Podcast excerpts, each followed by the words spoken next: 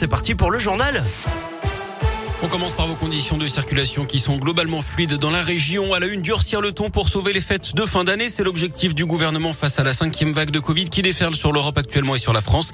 Chez nous, encore plus de 32 000 cas positifs hier. Olivier Véran va annoncer de nouvelles mesures à midi et demi. On devrait notamment savoir à quelle catégorie de la population la troisième dose de rappel sera ouverte dans les prochaines semaines. Peut-être à tous les adultes. Le délai d'écart entre le dernier vaccin et la dose de rappel pourrait être ramené de 6 à 5 mois. La validité du test anti-Covid pour les non-vaccinés qui veulent profiter du pass sanitaire devra lui passer de 72 heures à 24 heures.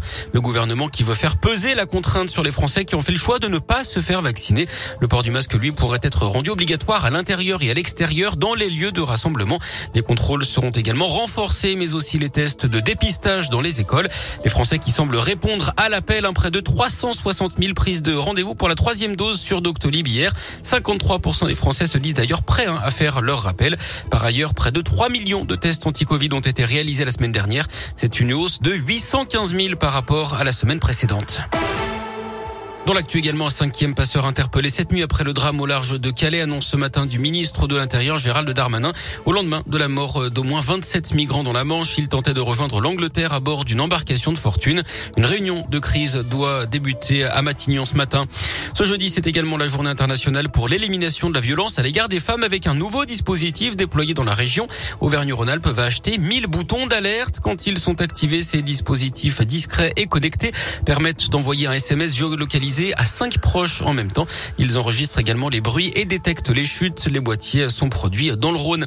Les députés valident définitivement l'indemnité inflation, cette prime de 100 euros qui sera versée fin décembre aux Français gagnant moins de 2000 euros nets par mois pour faire face à la flambée des prix de l'énergie. Plus de 38 millions de Français sont concernés. Un nouveau président controversé pour Interpol, l'agence de coopération policière basée à Lyon, vient d'élire le général émirati Ahmed Nasser Al-Raisi, l'inspecteur général du ministère de l'Intérieur des Émirats arabes unis est visé par plusieurs plaintes pour avoir couvert, voire orchestré des actes de torture en France et en Turquie. En foot, il n'aura été l'homme que d'un seul club. La Saint-Etienne a décidé de rendre hommage à Loïc Perrin, le capitaine emblématique des Verts et son fameux numéro 24. Un numéro désormais retiré. Plus personne ne le portera dans le vestiaire stéphanois. Loïc Perrin qui sort également un maillot collector hein, pour retracer ses 17 années à Saint-Etienne. Un an après avoir annoncé sa retraite, il est tiré à 470 exemplaires comme son nombre de matchs disputés chez les professionnels avec les Verts. Sur le terrain, l'OL joue en Ligue Europa à Brondby ce soir au Danemark. Match sans enjeu pour les Lyonnais déjà qualifiés. Qualification également du PSG hier soir en Ligue des Champions malgré le de la défaite des Parisiens Manchester City à 2-1. Et puis merci pour votre confiance. D'après un sondage publié aujourd'hui, 80% des personnes interrogées font confiance aux médias locaux, notamment Radio Scoop, la presse régionale et les chaînes de télé locales. On se retrouve devant les médias nationaux.